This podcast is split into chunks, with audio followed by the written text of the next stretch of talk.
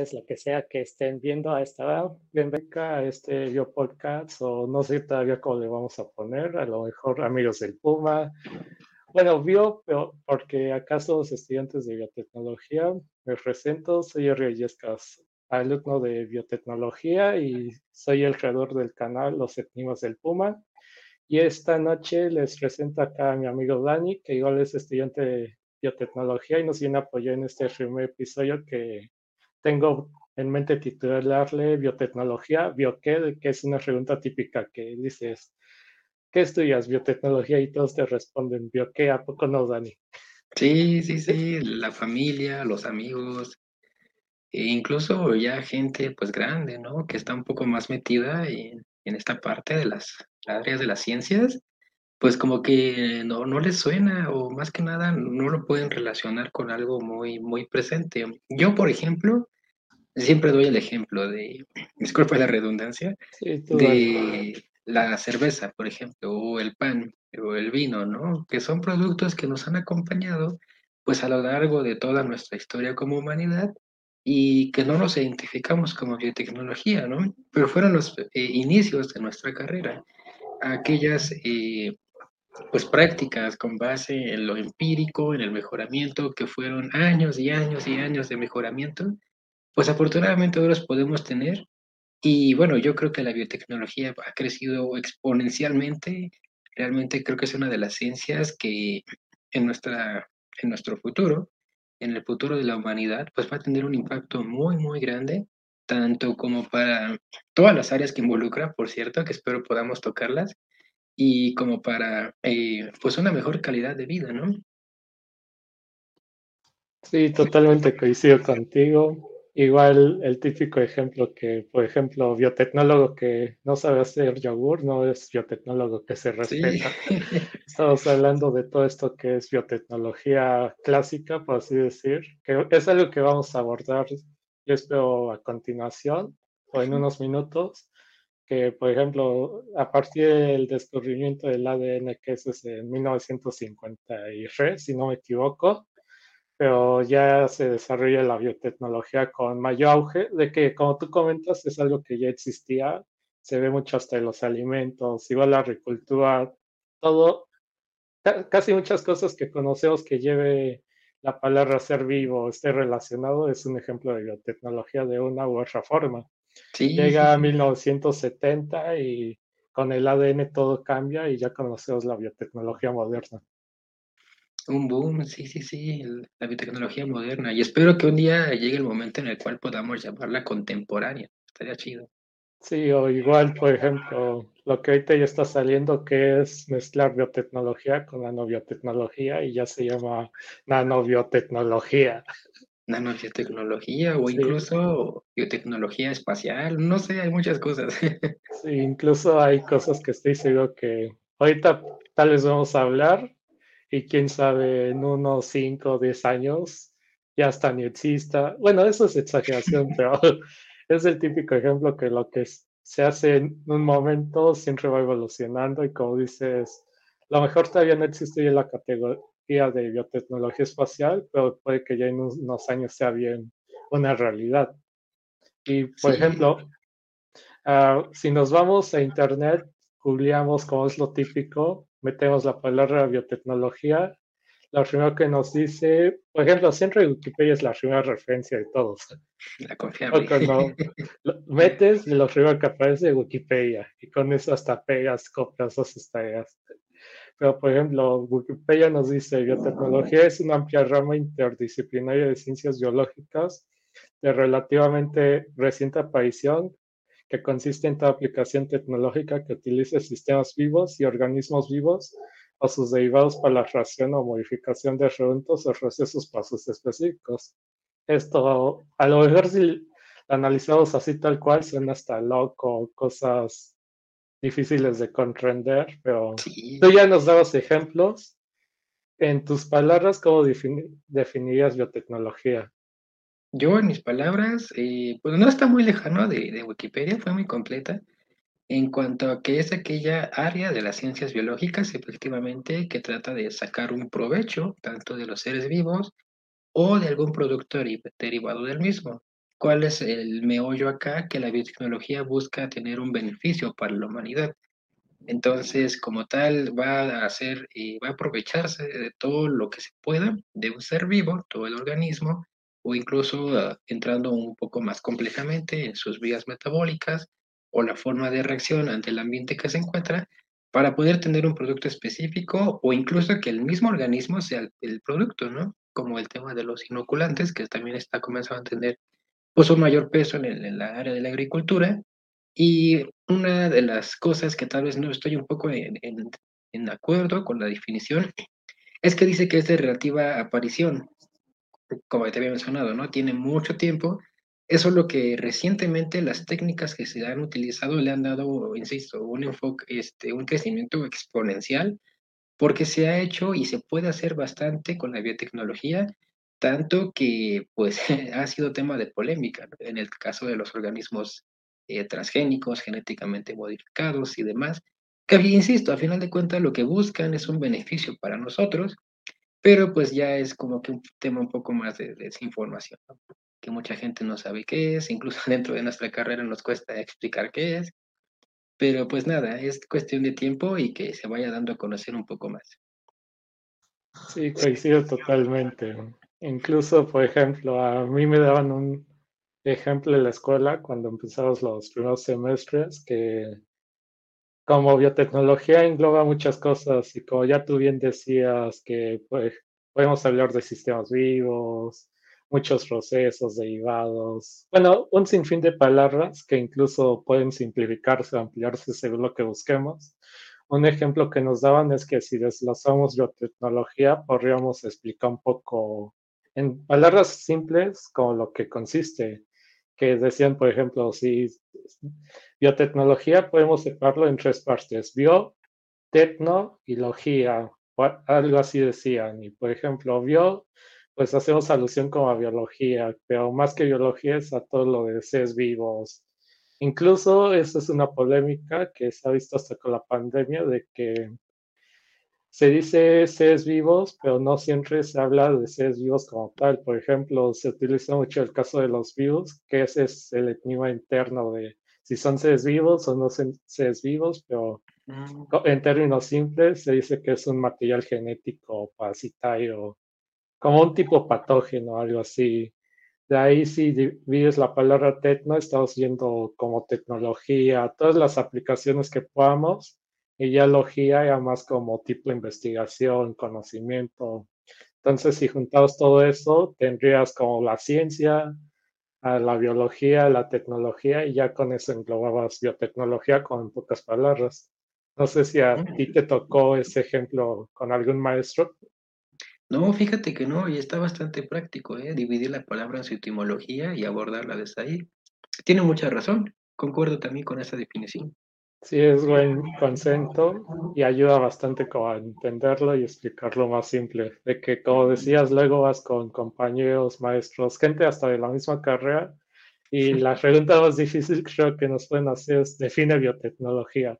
Sí, sí, sí. Sí, de que incluso no hay una definición como que fija. Y va pues, creciendo. Sí, siempre hasta modifica, va creciendo. Y pues ya que estamos hablando de biotecnología y que somos estudiantes de biotecnología, cuéntanos por qué te motivó a estudiar biotecnología. Va, va, va. De entrada, pues siempre he tenido como que mucho gusto por las matemáticas, la parte como que abstracta y la parte un poco de la química. Ah, es lo interesante de la biotecnología, es multidisciplinaria. Entonces, a lo largo de nuestra carrera, pues vimos materias que, para serte sincero, disfruté bastante. Como este cálculo, vimos también, por ejemplo, física, insisto, química orgánica, bioquímica. Es una carrera muy, muy complementaria. Entonces yo me sentía muy bien en esas materias, ¿no? E independientemente del profesor que nos haya tocado. el conocimiento que se abordaba es bastante y es muy complementario. Básicamente sigue una línea. Tú no puedes llegar al final de la carrera sin poner comprender las cosas básicas, porque las cosas básicas eh, yo he encontrado que son los detalles en un experimento, en una problemática. Si entre más casuales hagas, vas a tener mejores resultados. Entonces yo me, me animé por esta nueva, nueva carrera, tengo que serte sincero, Yo no sabía que la tenía en nuestra universidad hasta que vi, eh, pues, de los listados de las carreras que existían, yo estaba buscando algo como que un poco eh, afín a la parte del área de la salud, pero insisto, me gustaba mucho esa área de las ingenierías. Entonces, biotecnología para mí fue como que eh, una combinación de ambas, me, realmente me siento muy, muy a gusto en la, en la carrera, porque junta tanto la parte que me gusta de la, de la biología, de la salud, del cuerpo humano, como la complejidad de los números, eh, leyes, teoremas y demás, ¿no? Esa es como que fue mi inspiración más que nada para poder entrar a la carrera y si me arrepiento, no, para nada. Sí, coincido con lo que dices. Incluso no sé si en tu caso te pasó que, bueno, aparte de que biotecnología cuando se veía en el plan parecía que parecía hasta algo real y luego veías la palabra, investigabas, checabas todo lo que implica y te enamorabas y decías, esto tiene todo lo que quiero y pues ya lo escoges.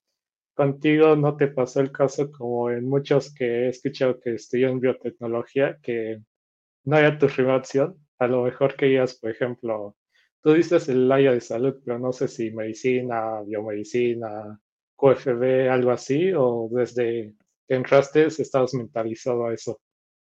No, sí, también estaba buscando un, perfil un poco más a la medicina, pero eh, pues fue lo mismo que te había comentado, ¿no? Buscando entre todas las opciones, eh, terminó superando biotecnología medicina, porque pues en medicina de cierta forma tenemos como que un ciclo, un ciclo en donde el paciente solamente podemos atenderlo y tratar de curarlo pero curarlo con base en tratamientos, ¿no? Nosotros como médicos, bueno, los médicos más bien no crean las soluciones. Los biotecnólogos somos quienes creamos los medicamentos y las soluciones para curar a, los, a las personas, ¿no? Entonces, dentro de mi idea de poder ayudar a la gente siendo médico, pues la biotecnología la superó un poco más en cuanto a crear las herramientas que los médicos van a poder usar para poder curar a la gente. Sí, muy interesante todo lo que comentas. Y por ejemplo, ahorita tú comentas en el caso de biotecnología América, que vendría siendo el tema de salud.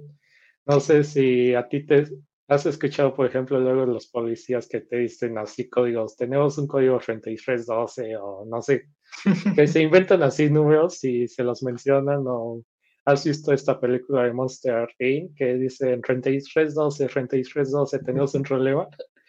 Sí, sí, sí, me suena. Pues biotecnología igual funciona así, ¿no? Es que en lugar de números tenemos colores. Por ejemplo, se dice, oye, que la biotecnología verde, que la biotecnología roja, la amarilla. Pues ahorita te estás hablando de salud. Eso es biotecnología roja. No sé si quieres abordar más el tema. Claro, sí. Abarcar otros colores. Pues todos me gustan.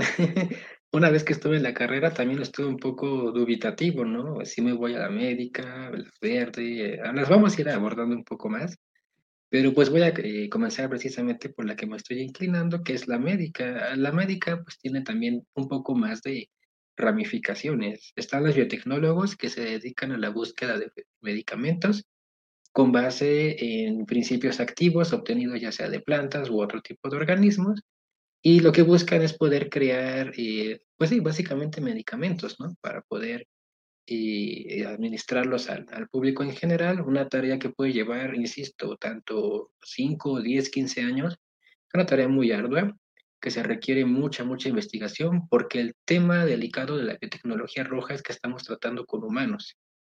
Entonces, no es algo que se pueda hacer muy a la ligera, realmente tiene que haber mucho, mucho estudio por detrás y muchos análisis de calidad para poder asegurarnos de que las personas no van a salir eh, afectadas.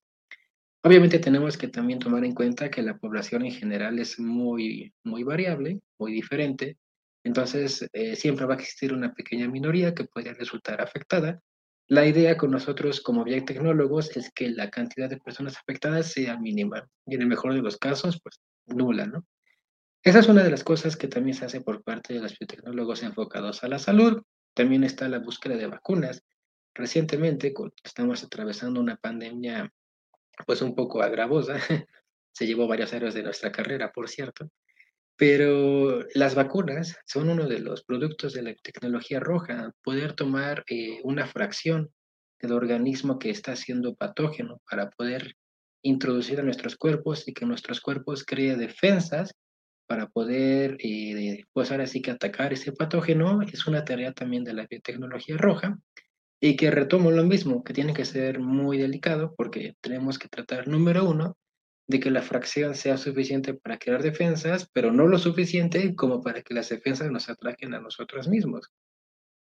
Eh, por ejemplo, tocando el tema de atacarnos a nosotros mismos, eh, yo creo que todos hemos escuchado de enfermedades genéticas, enfermedades autoinmunes.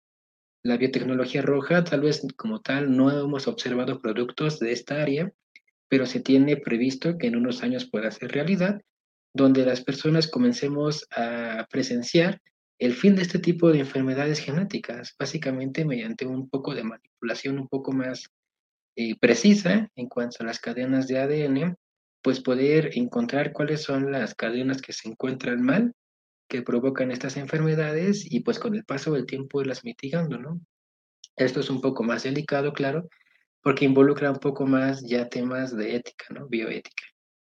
Sin embargo, eh, realmente yo creo que puede ser un gran avance en cuanto a esta área y se mejoraría mucho la calidad de vida, que también es lo que nosotros tratamos de, de mejorar si la enfermedad no se puede curar, pues hay que mejorar la calidad de vida. Son las partes que yo he identificado un poco en, el área médica. No sé si tú quieras agregar alguna otra que yo no esté enterado. Mm, pues me pareció muy completo todo lo que dijiste. Incluso, por ejemplo, tocas mucho esta parte de la bioética.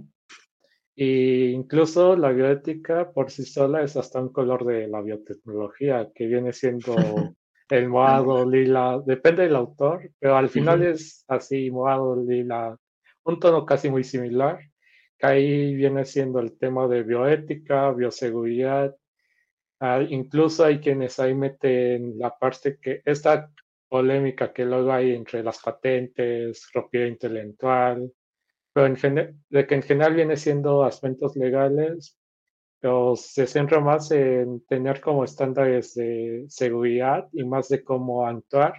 Y más que como mencionabas, se habla de seres vivos específicamente, muchas cosas son para el humano, que es lo que se pensaba bueno, anteriormente, que el humano era como el centro de atención. Y ahorita ya se está viendo que el ser humano no es como el centro de atención, sino toda la vida. Entonces, igual que hay que tener cuidado con cualquier vida con animales, plantas, todo, todo ese aspecto. Sí, sí, sí, sí, muy delicado. Cualquier movimiento en falso y pues estamos trabajando con animales que en cierta forma eh, los estamos utilizando para poder beneficiarnos. Entonces, al menos hay que tratarles de darles una calidad digna de, muerte, ¿no? Que es lo que se ha planteado en estas nuevas eh, instrucciones en cuanto a la ética, ¿sí? Sí, aparte así como, bueno, sí, aparte así como mencionabas, ah, de esta parte de darles una calidad de vida, no solo se habla de animales, bueno, en bioética, que viene siendo la biotecnología morada, de animales de laboratorio, pero igual la biotecnología justo tiene otro color, y pues es que acá digo que es como códigos, tipo un semáforo, un arcoíris, que si hablamos de animales, pero por cuestiones de salud, aprovechamiento, mejoras, ahí tenemos, si no me equivoco, es la biotecnología marrón, marrón ¿no? Marrón, o la café, algo así, que viene siendo como eh, un enfoque más veterinario que tiene que ver no solo con el aprovechamiento, la calidad de vida, sino incluso hasta se desarrollan vacunas, medicamentos y todo este tema de conservación animal. Sí, sí, sí, en cuanto a la biotecnología marrón es eso, básicamente trabajar con animales y también es muy interesante. Por ejemplo, no, no realmente tengo el nombre del artículo a la mano, pero en un estudio se trató de silenciar aquellos genes que producían estrés en los cerdos.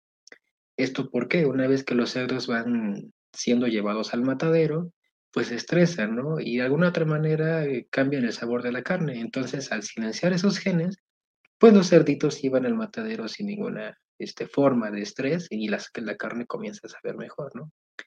Básicamente, este, ese tipo de cosas es la que está buscando la biotecnología en cuanto a enfocado animales. Y insisto, también utilizarlos como fuente de, de nuevos eh, productos, como habéis mencionado, las vacunas. Sí, es, Sí, la biotecnología es todo un mundo, incluso acá hablamos de cuestión como de salud o bienestar animal, pero si quisiéramos hablar ya en cuestión de alimentos, incluso está la biotecnología amarilla, que es todo lo que engloba el tema de procesos alimentarios, incluso es donde se atribuye muchas cuestiones como la conservación de alimentos, la generación de nuevos aditivos, la innovación, desarrollo, incluso el uso ya de enzimas, el sustituir todo aquel químico ya con cuestiones más biológicas que muchas veces se atribuye que entre más natural, más sano, pero ahí es como otro tema de que, pues ahí depende muchas cuestiones, pero podríamos decir la dosis hace el veneno, que es una frase típica.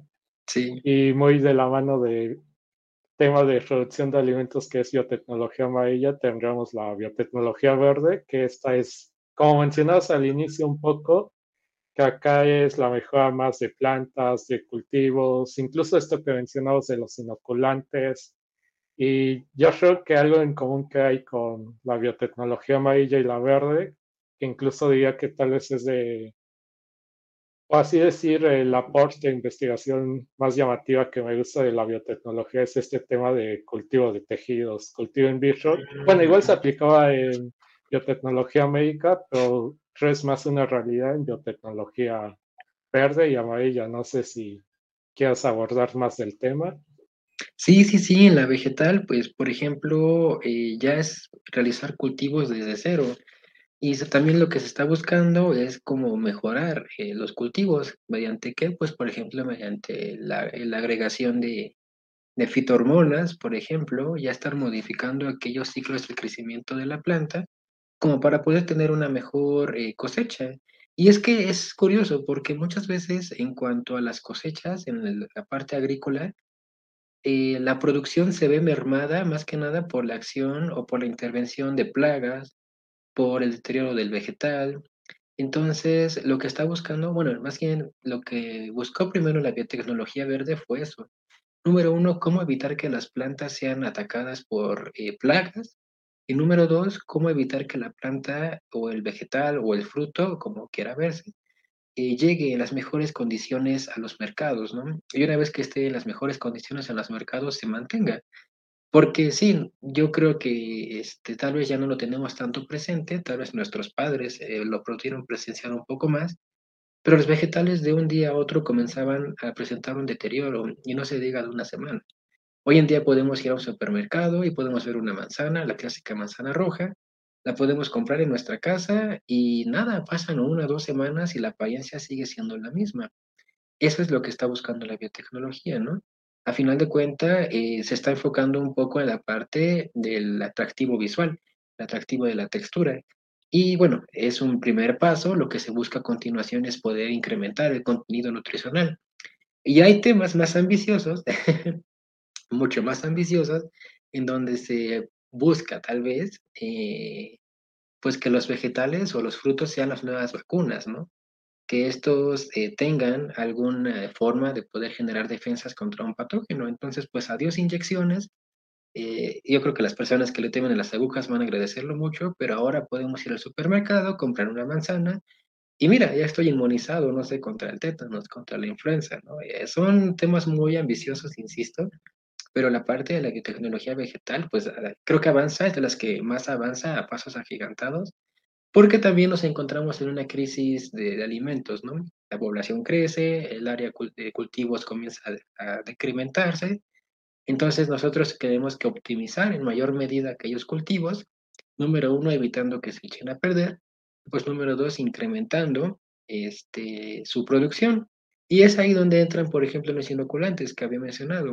Se ha encontrado que existe una relación entre bacterias aunque tal, la idea de bacterias puede ser como bacteria enfermedad, no, realmente hay muchas bacterias que son benéficas, tanto como para nosotros como para el mundo en general. Y esas bacterias han tratado de encontrar una relación con las plantas, un ganar-ganar, yo te ayudo, tú me ayudas.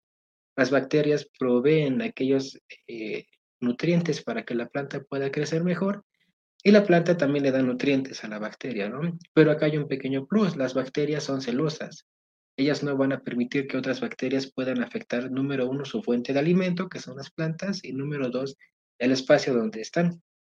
Entonces estas bacterias comienzan a defender a la planta, un fenómeno que se conoce como biocontrol, donde las propias bacterias comienzan a evitar que otros microorganismos circundantes penetren en las raíces de las plantas y así aseguran que la planta no se infecte. Insisto, muchas veces las bacterias van a, buscar que el huésped en donde se encuentra no muera y al final de cuentas su fuente de, su fuente de, de alimento, de crecimiento, y así se generan relaciones muy interesantes donde las plantas tienen una mayor cosecha, mayor producción, un crecimiento óptimo y pues nosotros tenemos mejores eh, frutos, por decirlo así.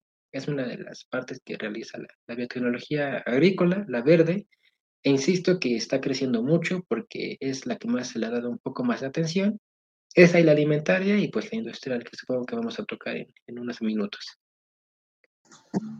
Mm, sí, Sí, así como comentabas, incluso tú decías que parecían cosas como de ciencia ficción o que todavía falta que llegue, pero déjame decirte que el tema de vacunas en plantas pues ya es cada vez más cerca, incluso apenas, bueno, no apenas, pero sí hace unos meses en biotecnología vegetal veíamos justo un caso de aplicación que a las plantas, que es una planta similar al tabaco, se inoculaba con Arrobanteium, que es una bacteria ya conocida que con, infecta plantas, a esta se le modificaba, se colocaba el genoma de infecciones viales y ya teníamos así los, las vacunas, pero reducidas con plantas. ¿Cómo lo ves?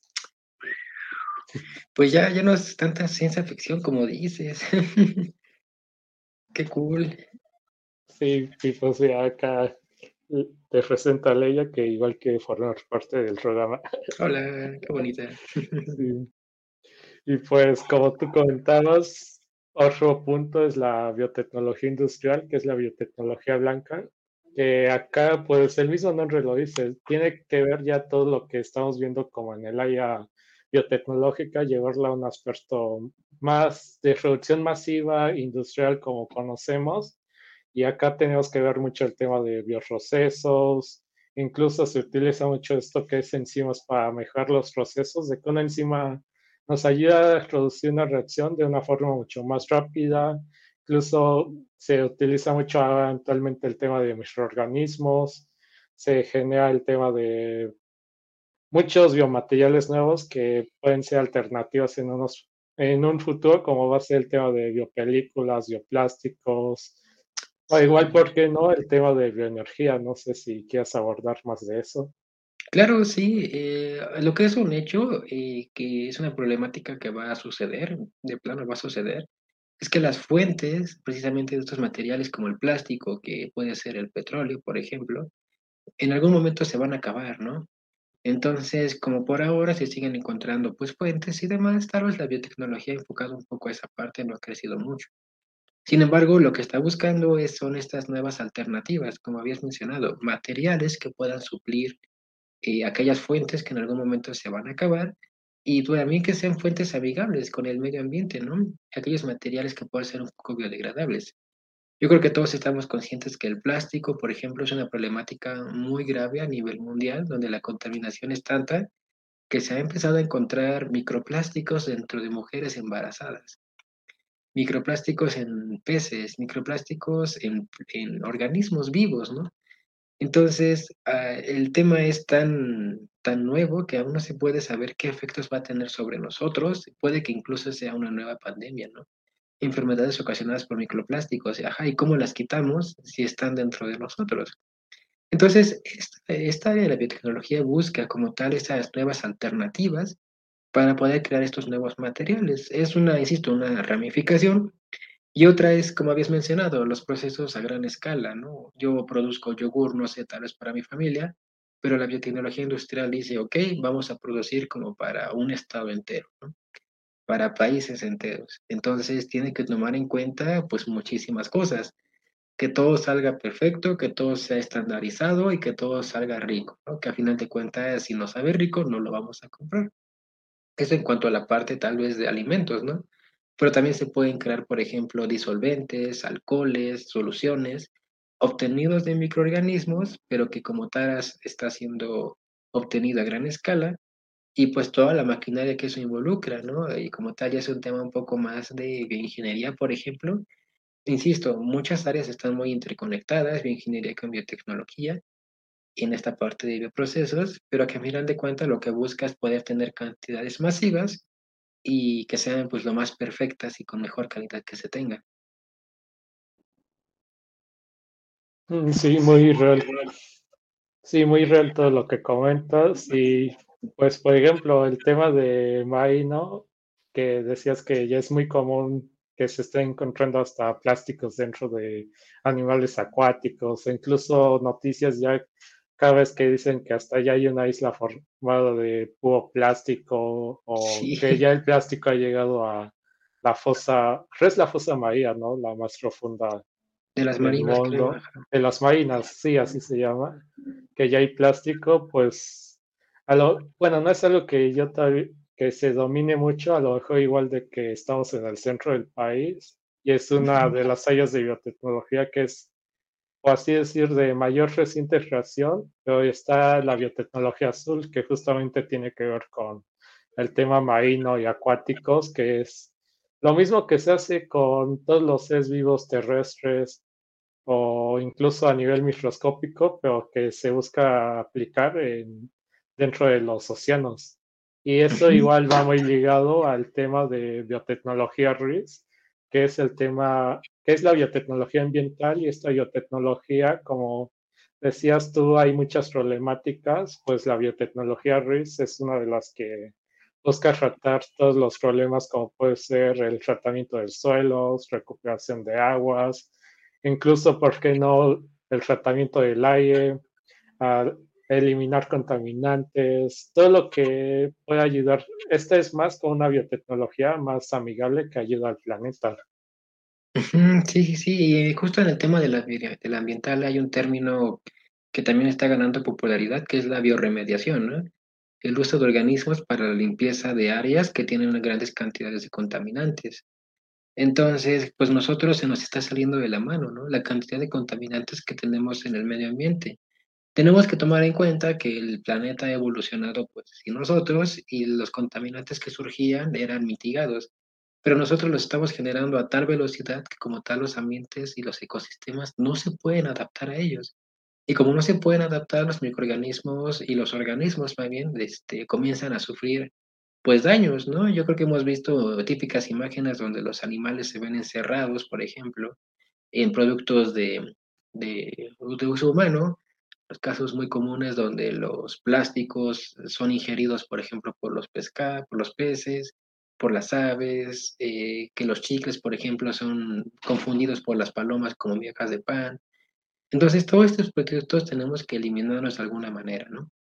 Y se ha encontrado que ciertos microorganismos pues, tienen la capacidad de poder, este, pues sí, si no degradarlos, eh, reducir su, su contaminación o en su defecto no hacerlos tan tóxicos, tan nocivos. Por ejemplo, en Japón se encontró una bacteria capaz de degradar el PET.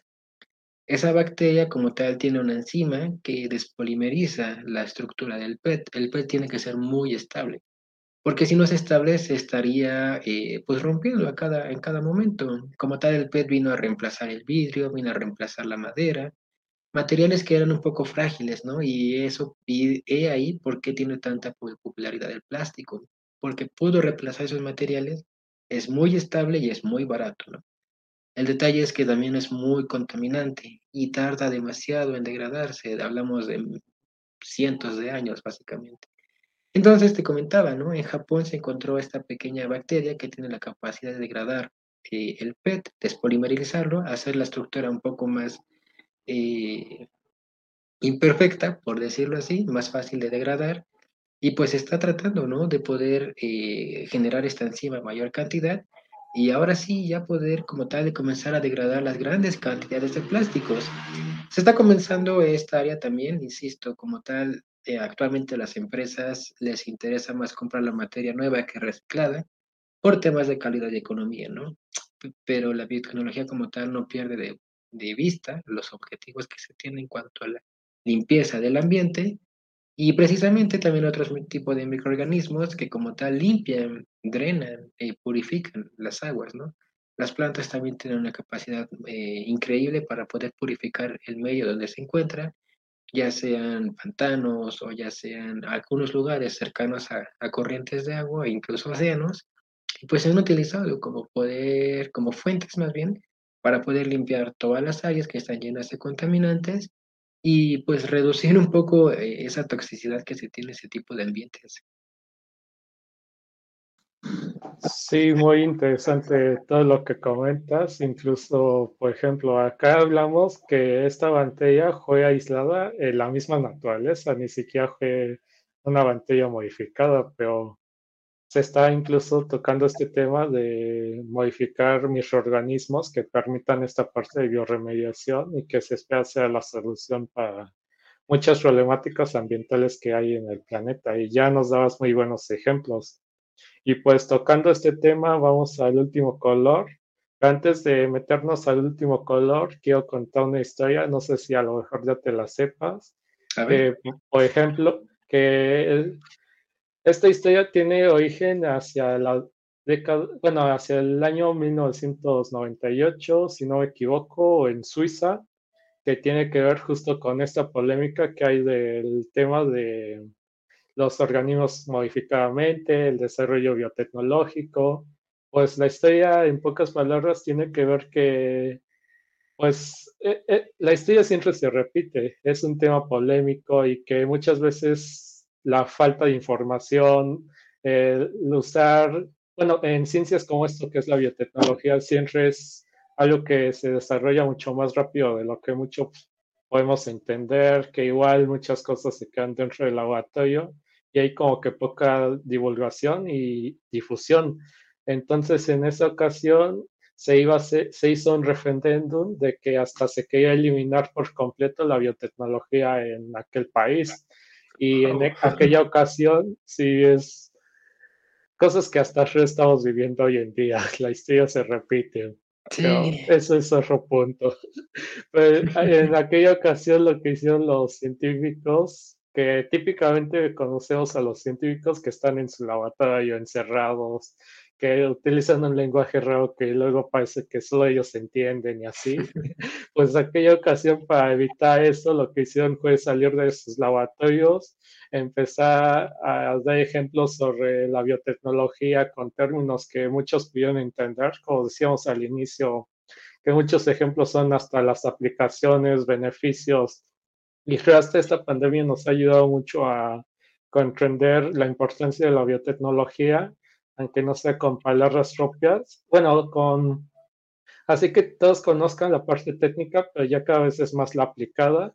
Y pues en aquella vez funcionó mucho eso y se logró que en Suiza uh, no se eliminaran ni se bloquearan las investigaciones de este tipo y entonces hoy en día es uno de los países con mayor aporte que incluso logrado vincular este aspecto de innovación, desarrollo, la industria y la biotecnología. Y hay quienes la consideran la bueno, el país como número uno en temas biotecnológicos dentro de Europa. Y esta historia que tiene que ver con el último color, que el último color hay quienes, bueno, puede ser uno solo o dos, depende cómo se vea, pero, por ejemplo, hay quienes engloban biotecnología dorada con el tema de bioinformática, nanobiotecnología y divulgación científica. Pero como esto es algo más como moderno, igual hay quienes lo han colocado con un nuevo color que sería el tema de biotecnología naranja. Son colores hasta muy similares, por eso es que te digo que depende como el autor y así lo que veamos, pero esa historia tiene mucho que ver con el tema de biotecnología naranja, si le queremos separar del dorado, y es por eso el por qué quiero empezar a desarrollar esta serie de podcasts y este proyecto con difusión y divulgación. Pero bueno, ese sería un color y un antecedente, pero vayámonos a una de las áreas que ha sido más llamativa, incluso la que hemos podido realizar ahorita en casa sin mucho problema, que es lo único que de laboratorio que podemos hacer, que es la biotecnología dada, que hay te digo, igual depende del autor, hay quienes dicen que solo es bioinformática y otros meten igual nanotecnología. Pero vayámonos al tema de bioinformática. A bioinformática, para que todos se den una idea, es que todo lo utilizamos la computadora, bueno, mezclamos más bien como la ciencia, en este caso la biotecnología, con la informática o la, el desarrollo de la computadora, los programas. Entonces se mezcla y ya podemos hacer como que muchas simulaciones, como los videojuegos que luego hay de simulación de manejar coches, volar aviones, todo eso, con el enfoque de cómo comprender ciertas uniones celulares, químicas, se hacen simulaciones de diferentes tipos, incluso se puede analizar moléculas, proteínas, el ADN ya dentro de una computadora y conocer cómo va a ser su interacción. No sé si tengas mayor información de eso que nos puedas compartir o tu experiencia de la escuela. Claro, sí, sí, sí. Pues esto que mencionas, ¿no? Las simulaciones. Algo que también se nos ha pasado decir y yo creo que también es importante decir es que la biotecnología es cara. la biotecnología es cara, muy cara por eso también como que no avanza tan rápido como quisiéramos, ¿no? Entonces, como es cara, este tipo de simulaciones lo que hace es reducir el número de experimentos que está realizando un investigador al mejor resultado, es decir, al experimento que le va a dar el mejor resultado. Entonces ya no basa sus resultados en prueba y error. Básicamente con esta simulación lo que él hace es irse directo al que le va a generar mejores, este, pues sí, opciones y variaciones y así tener un, buen experimento, ¿no? Estas en cuanto a las simulaciones. También en el análisis, la tecnología dorada, como bien mencionas, la bioinformática, busca realizar análisis de todos los datos biológicos que se están generando. No sé si también, eh, bueno, yo creo que sí, el tema que comienza a ser un poco más, eh, pues llega a nosotros, el tema de Big Data, donde las cantidades de datos están superando pues nuestra, incluso nuestra comprensión. Yo recuerdo que cuando tenía unos 10, 11 años, un giga para mí era bastante, ¿no? Tener una memoria con un gigabyte, pues para mí era lo mejor, ¿no? Me imaginaba todas las cosas que podía guardar en ella. Y ahora venden discos duros de un terabyte, o sea, prácticamente mil veces un giga, pero la cantidad de datos que nosotros estamos generando supera los terabytes, incluso llegando a los peraflight este, perabyte, perdón, donde las cantidades de datos, insisto, son enormes, enormes, enormes, tanto que una computadora tal vez de escritorio o una buena computadora, una computadora gamer, podría colapsar, no podría analizar tantos datos. Entonces ya comienza a generarse estos sistemas de computacionales eh, conocidos como superlaboratorios de computación, donde la capacidad computacional que tienen es enorme y apenas está siendo suficiente, insisto, como para poder tratar de analizar todos estos datos, ¿no? ¿A qué nos referimos con analizar datos? Por ejemplo, cada persona, cada individuo tiene un genoma. A pesar de que todos somos humanos y, compartimos el mismo genoma del ser humano, tenemos variaciones. Tu genoma es diferente al mío y el mío es diferente al de mis padres, por ejemplo. Tal vez no tanto porque soy descendiente suyo, pero tiene, insisto, sus variaciones. Entonces, la bioinformática, por ejemplo, busca analizar los genomas de todas las personas posibles y obtener inferencias o obtener conclusiones, ¿no? ¿Qué conclusiones podemos tener? Pues, por ejemplo, la predisposición a enfermedades, ¿no? Yo llego y analizo el genoma de una persona y sé que tiene ciertos genes que se han vinculado a una enfermedad. Un médico llega y le dice, ¿sabe qué? Usted tiene tal eh, posibilidad, tal probabilidad de tener esta enfermedad por tener esta secuencia dentro de su genoma y le da un tratamiento, ¿no? Le pedimos que no se exponga tal vez al cigarro, al licor, le pedimos que no salga mucho al sol o que cuide ciertos alimentos y la persona como tal ya estuvo enterada sin haberse enfermado de que podía tener esa enfermedad. Entonces, esto conocido como la medicina genómica, que básicamente es parte de la bioinformática, como poder realizar predicciones y diagnósticos previos a que se tenga la enfermedad con base en todos los resultados que se han obtenido de los análisis de los genomas de las personas, ¿no? Pero tal vez suena un poco sencillo analizar un genoma, ¿no? Estamos hablando de millones de pares de bases. Estamos hablando de millones de, de datos, de tal vez de bytes.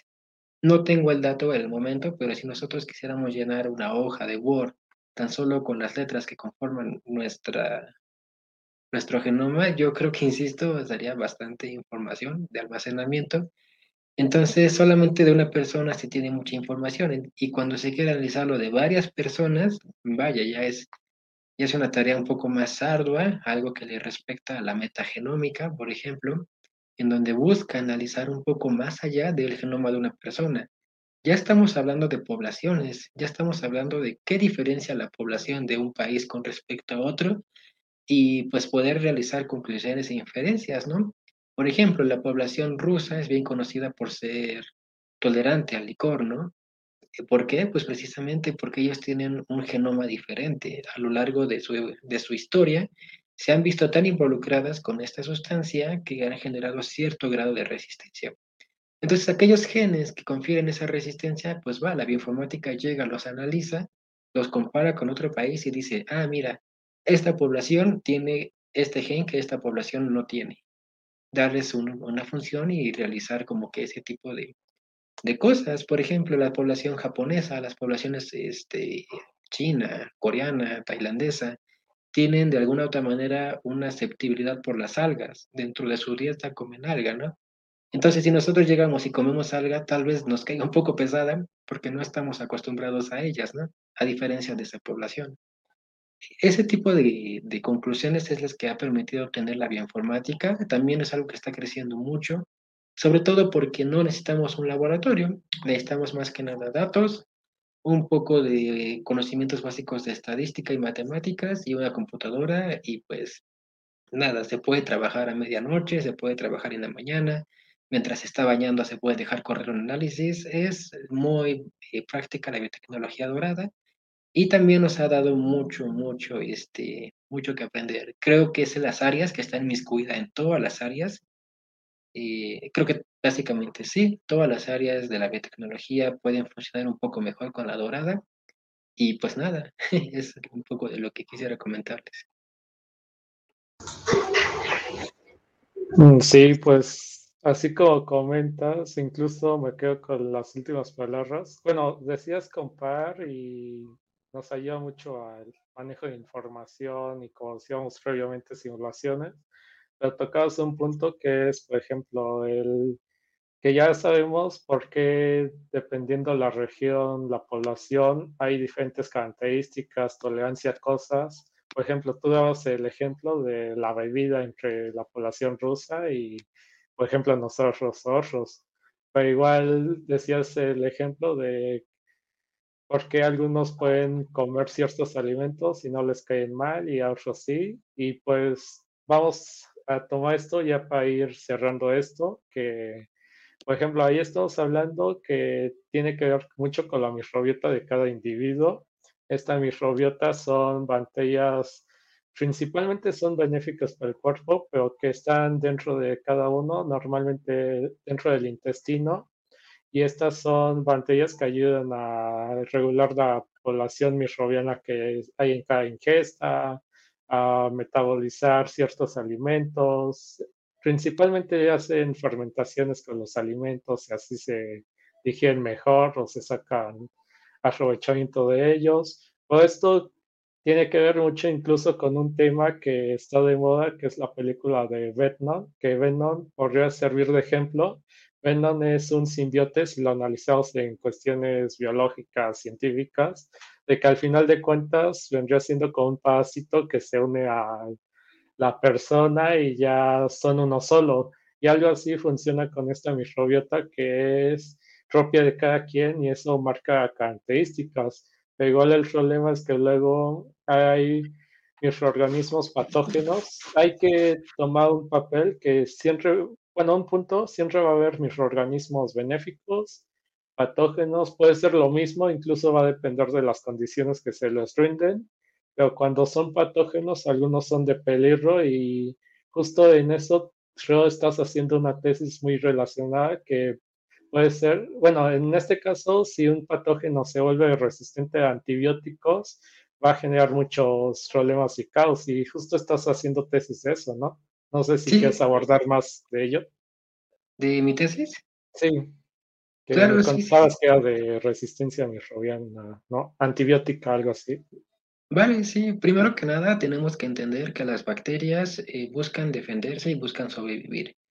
Por eso, por ejemplo, fue posible encontrar una bacteria degradadora de PET, porque el ambiente estaba tan contaminado que la bacteria buscó sobrevivir. Generó cambios dentro de sí misma o las condiciones fueron las suficientes para que la bacteria se adaptara y pudiera sobrevivir en ese ambiente. Vale, entonces la bacteria como tal está viendo a los antibióticos como una molécula que interfiere en su estadio de vida normal y que puede resultar nociva para ella. Entonces las bacterias que hacen, pues buscan defenderse, buscan generar resistencia, adaptarse, ¿no? Adaptarse y pues como tal tratar de seguir dividiendo y realizar su ciclo de vida normal. Esto es una problemática. ¿Por qué? Porque en los años, por ejemplo, 40, cuando los antibióticos apenas estaban creándose, las bacterias morían de enfermedades muy rápidamente. Básicamente, los antibióticos generaron su expansión a nivel global después de la Segunda Guerra Mundial, donde los antibióticos fueron las sustancias que salvaban la vida de los soldados allá en los frentes, porque ellos tenían una herida y morían inmediatamente de las bacterias que llegaban y colonizaban. Entonces los antibióticos desde entonces se han comenzado a usar.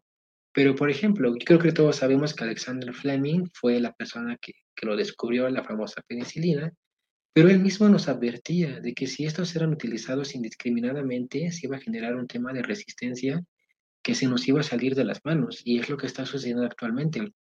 Bacterias que eran mitigadas con una simple dosis de, antibióticos están comenzando a generar resistencia.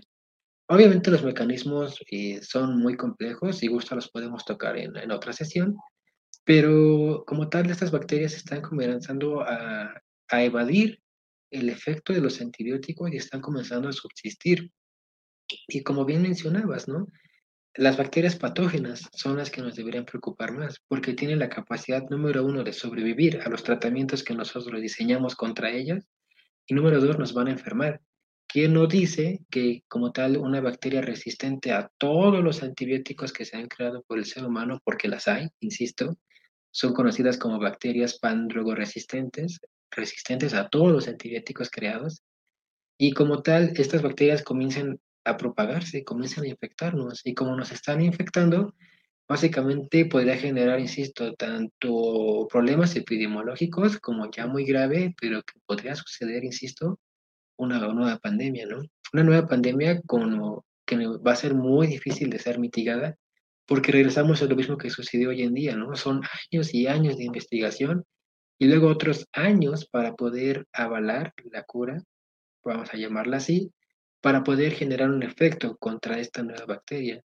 Y lo interesante de los microorganismos que está sucediendo con este nuevo virus, COVID-19, perdón, este SARS-CoV-2, y como las demás bacterias, es que también se adaptan las famosas variantes del virus, ¿no? Las escuchamos que la variante delta, que la variante alfa, la variante beta, ¿no? A final de cuentas, los organismos buscan sobrevivir y las bacterias va a ser exactamente lo mismo.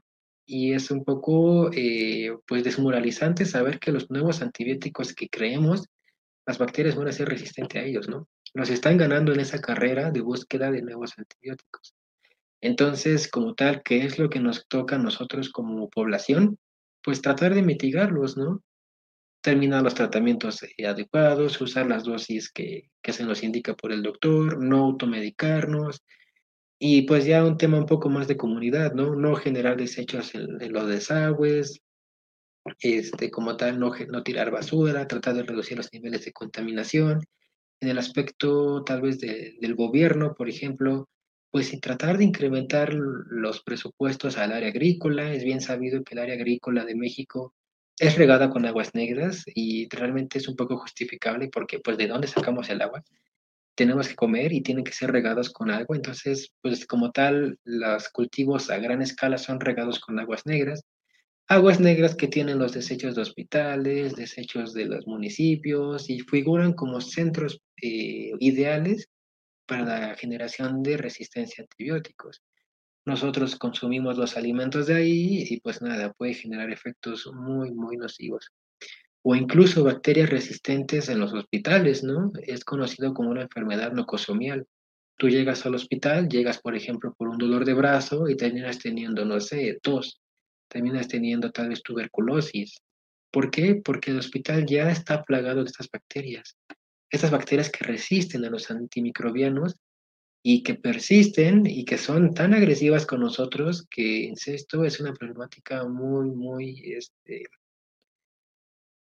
podríamos llevarnos a las horas platicando de ella, pero tiene que ser abordada pues lo, más pronto posible, ¿no? Es un poco de lo que yo estoy haciendo en mi tesis, insisto, si gustas, eh, otro día podemos abarcarla con mayor tiempo, mayor este, detalle y con mucho gusto. Mm, sí, sí, así como comentabas, este tema es hasta nos podemos llevar ni siquiera horas, días, semanas discutiendo, hablando, que hasta como tú comentas, el tema de resistencia a antibióticos, y se habla mucho de antibióticos, pero hay todavía de más cuestiones. es algo que muchos estamos bueno, mucha gente se enfoca a que las pandemias van a ser como por virus. Incluso antes de la pandemia del coronavirus se decía que iba a ser por el virus de la influenza y pues que llega el coronavirus y que nos sorprende, pero pues ya es una realidad que poco a poco nos vamos como que encaminando a una nueva pandemia, que es justo la que mencionabas, el tema de las pantallas que cada vez son más resistentes, pues es muy importante no automedicarse, de que eso es de lo peor que se puede hacer, de que nada más de, lugar de que te cures, a lo mejor te curas, pero lo que vas haciendo es que la pantalla cada vez como que, si vemos por ejemplo un superhéroe, es que cada quien, o más bien, de lugar de un superhéroe, un videojuego, agarras el videojuego y lo descargas. Empiezas en el nivel 1, no tienes nada. Empiezas nivel 2, em, empiezas a desbloquear nuevas habilidades y ya cuando llegas al último nivel es un, un personaje de videojuego invencible, difícil de eliminar. Algo así es lo que va a ir pasando y que ya está pasando hoy en día. Y pues sí sería muy interesante a ver si Ahorita, muchas gracias por haber llegado a este, el primer episodio de. Yo creo le voy a poner así los estigmas de. A los amigos del Puma. bueno, siento se escucha llamativo. se escucha mejor que bio podcast, bio de biotecnología. Pues a todos le ponemos bio. Pero yo creo que sería bueno que este es el primer episodio. No sé, esperemos que esto siga creciendo y que conforme crezca nos vayas igual vayas creciendo profesionalmente y ya así nos vayas metiendo más del tema y explicando más y así que cada vez se necesite más tiempo para abordar diferentes temas. Sí, más tiempo y muchas ganas de aprender. Sí, pues muchísimas gracias por ser el que se animó a esta locura conmigo para empezar esto que, pues digo, le voy a poner yo a los amigos del Puma, de que la idea es que cada semana vaya entrevistando así amigos que tengo, conocidos de diferentes áreas, carreras. Cada quien se dice que cada persona es un mundo y pues así vamos conociendo más, pero siempre teniendo de enfoque. Bueno, pues yo estudio biotecnología, entonces la biotecnología de fondo. Al fin que la biotecnología está casi en todo. De hecho, va a todo dar. Un gusto. Pues muchísimas gracias por todo. no,